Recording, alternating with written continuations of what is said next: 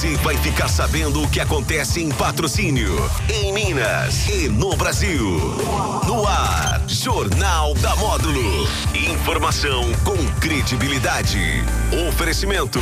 Andap Autopeças, Unicerp, Rações Saborosa, Sicredi, a primeira instituição financeira cooperativa do Brasil. Alto Paranaíba Armazém Gerais, uma empresa José Carlos Grossi e Filhos e Protege Minas, Medicina e Segurança do Trabalho, agora com duas unidades em patrocínio.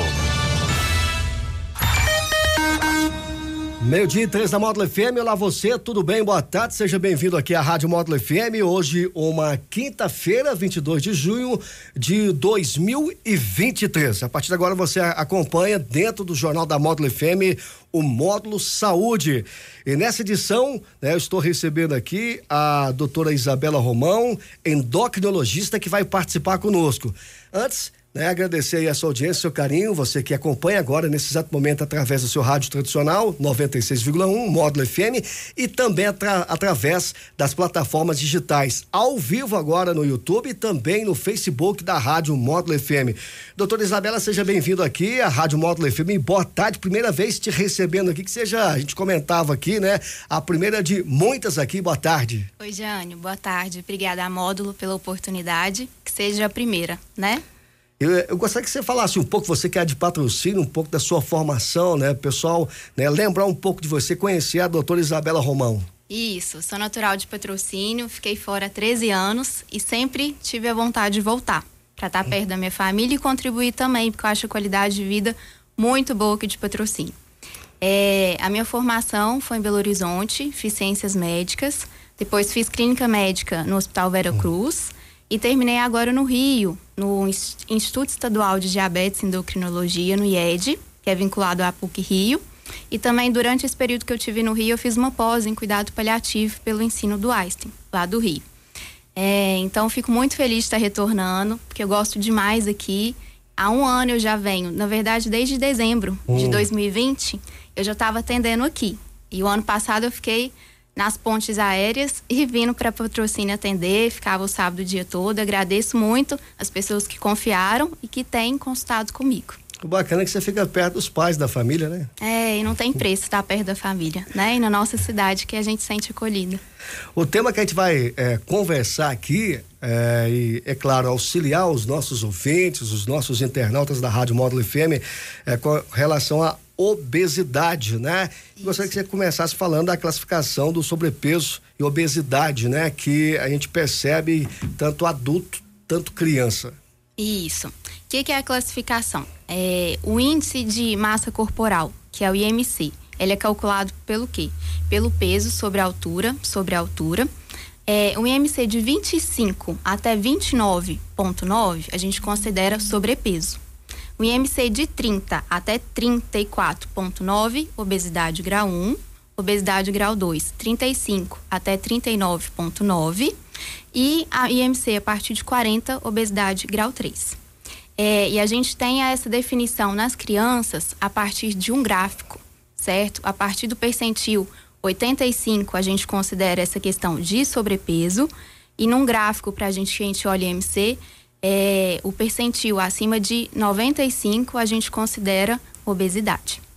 É, é, é agora, doutor, uma pergunta minha de leigo uhum. aqui. É mais difícil você trabalhar essa questão da obesidade, obesidade na criança ou no adulto? Ou, tanto faz, depende de cada um é um caso. É, eu acho que na criança tem um benefício que a gente tem que estimular a atividade física.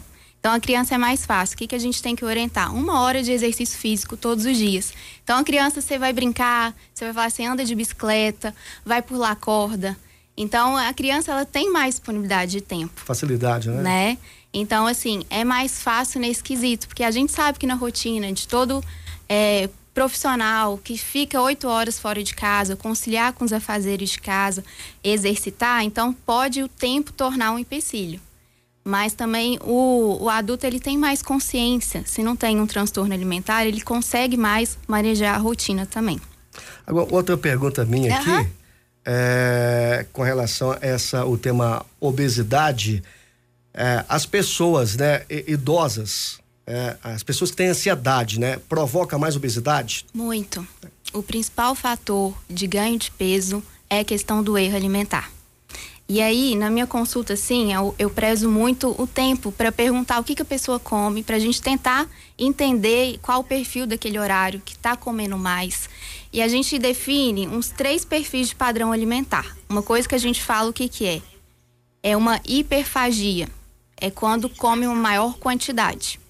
A gente tem a opção também de um padrão beliscador, que está associado também com uma ansiedade, né? Então, o paciente belisca ao longo do tempo. E também a gente sabe uma dificuldade do interior aqui de Minas, que são as quitandas, né? Que é o que todo mundo gosta, do pão de queijo, de um biscoito. Mas o que que é? A gente não tem que cortar totalmente. É controlar a quantidade, ou deixar mais para um final de semana. Talvez comer um alimento integral, melhorar um pouco a qualidade. Então, isso interfere muito nesse ganho de peso. Ou mesmo a compulsão, que é quando o paciente nos últimos três meses ele está comendo uma quantidade muito maior, pelo menos uma vez na semana, e além disso ele se sente culpado. Então essa definição da culpa por comer mais, a gente define também como um dos critérios para a gente avaliar a compulsão. Então o humor está totalmente ligado com essa questão do ganho de peso. E em primeiro lugar, a gente sempre tem que preocupar, tratar o humor para a gente avaliar essa parte metabólica, porque está muito interligado.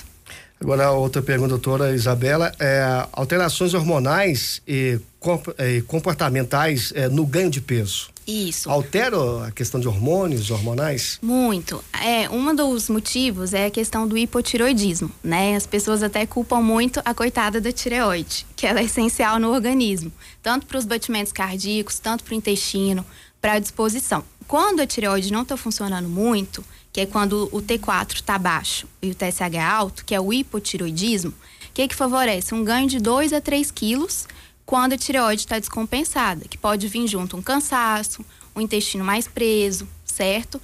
Mais 2 a 3 quilos. Mais do que isso, pode ser um erro alimentar. Então, a tireoide descompensada é uma alteração hormonal. Uma outra alteração que é muito comum na menopausa. A mulher, quando existe a queda do estrogênio, que é um hormônio super importante na vida da mulher, que dá disposição, bem-estar, quando vem essa queda, junto com o aumento de um outro hormônio, que é o FSH, o que, que acontece? A mulher ganha um peso e espontaneamente pode ganhar de 5 a 6 quilos só por ter entrado nessa menopausa ou nesse período que a gente chama de climatério. Então é muito importante, é uma avaliação que a gente faz, se a pessoa começa até de observação para os ouvintes. Por exemplo, estou sentindo um calorão, meu ciclo menstrual está ficando mais irregular, é o momento para a gente ter uma janela de oportunidade para tentar a gente avaliar essa terapia hormonal, que é muito seguro, não tendo tido caso de história familiar de câncer uhum. de mama, nem infarto, nem AVC. Então, a gente tratando essa mulher, ela evita o ganho de gordura, principalmente abdominal, que é o que favorece depois um infarto, um AVC. Então, alteração da tireoide, entrar na menopausa e uma outra alteração que não é muito comum, mas tem que ser observada quando existe um ganho muito importante, que é quando existe um aumento do cortisol, um hormônio muito importante no nosso organismo. É, então, através, através desse cortisol mais alto, pode ter uma doença de Cushing ou até uma secreção autônoma de ACTH. Então, essas são alterações hormonais que interferem no ganho de peso, junto com o quê? Com o sedentarismo, né? Então, assim, não existe aquele gasto energético que a pessoa precisa para consumir, se tem ainda mais um consumo exagerado, é extrapolado de calorias, né? E associado com isso também, o que, que a gente tem? Algumas medicações, por exemplo, é, paroxetina é um remédio que aumenta ganho de peso. Algumas questões antipsicóticos, como risperidona, olanzapina, pode alterar, mas a prioridade é sempre tratar a questão hormonal e associado com isso o padrão alimentar, que a gente já falou anteriormente, né? Quais os malefícios que a gente pode enumerar aqui, né, é, nessa questão do sobrepeso? Isso. O que que essa questão do acúmulo dessa gordura corporal, o que que ela favorece? Ela pode favorecer uma resistência de insulina, que é o que a gente chama como se fosse pré-diabetes. Então, o que, que, é um sinal de alerta? Quando você nota uma mancha um pouco mais escurecida, amarronzada na cervical ou até debaixo da axila, é um sinal de resistência de insulina. A insulina, a gente precisa dela dentro da célula para gerar um funcionamento. Então, essa obesidade, esse sobrepeso, principalmente MC a partir de 27, favorece essa questão de uma predisposição de um pré-diabetes que pode evoluir para um diabetes. associado com o quê? Uma hipertensão arterial, uma doença do colesterol e uma importante alteração que existe é uma alteração no homem que a gente fala a obesidade pode gerar o quê? Um hipogonadismo funcional. O que, que é isso? É quando a testosterona fica baixa pelo excesso de gordura. Então essa gordura é abdominal, visceral, principalmente vai gerar o quê? Um acúmulo é, de aumento de estrogênio. Então, o estrogênio vai contribuir, junto com a resistência da leptina, que é um hormônio, eles podem fazer essa queda da testosterona. E eu tenho pacientes que tinham uma obesidade importante, homens que tinham uma queixa de disfunção erétil, então eles tinham uma testosterona total próxima de 300, 350, é, ou uma testosterona livre próximo de 6,5, que com a perda de peso de 5, 10% de peso, a testosterona foi para 600. Então, a perda de peso, ela melhora a questão da testosterona se já tiver uma deficiência associada. Então, é muito benéfico e te, traz benefícios em questão de sintomas hormonais e até qualidade. O paciente já não ronca tanto, ele já tem mais disposição para fazer os exercícios, sabe? E é muito positivo e é concretamente muito é, comprovado que talvez nem precisa de usar testosterona. Agora, tem os benefícios da perda do peso também, né, doutora? Isso. A gente falou os malefícios, mas tem os benefícios. Isso. Eu trouxe até só uma colinha dessa hum. parte, que teve um artigo que saiu ano passado, eu até apresentei esse trabalho no Rio. Uma perda de 3% de peso, existe uma melhora da fertilidade e da glicemia. E existe uma redução de doenças infecciosas. Uma perda acima de 5% de peso, ele melhora o colesterol bom que é o HDL, uma melhora do humor nos casos de depressão, melhora de dor articular, da função sexual e até de uma incontinência urinária. Uma perda acima de 7%, é, ele diminuiu o risco de diabetes de um estudo, que foi o DDT, DPP. Acima de 10% de peso que você perde, você tem uma melhora da esteatohepatite, que quando você perde peso, você reduz a quantidade de gordura do seu fígado, certo? Que gera uma inflamação. E reduziu os eventos cardiovasculares, que foi de um estudo Lucarret. E uma perda acima de 15%. É, teve 86% gerou uma remissão do diabetes, tá? Que foi um, um estudo direct.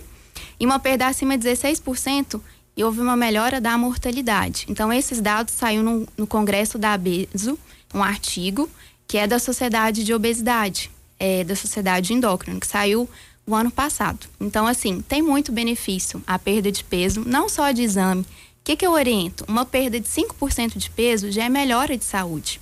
Então, o que, que é importante? Hoje as pessoas precisam é, desmistificar que precisa voltar ao peso normal. 5% de peso já é melhora de exame, de disposição. E uma perda de 10% tem maiores benefícios. E o que, que é importante? A gente entender também essa questão do que, que é a obesidade. É uma doença crônica, que ela precisa ser manejada. Né? E como faz esse manejo? Isso.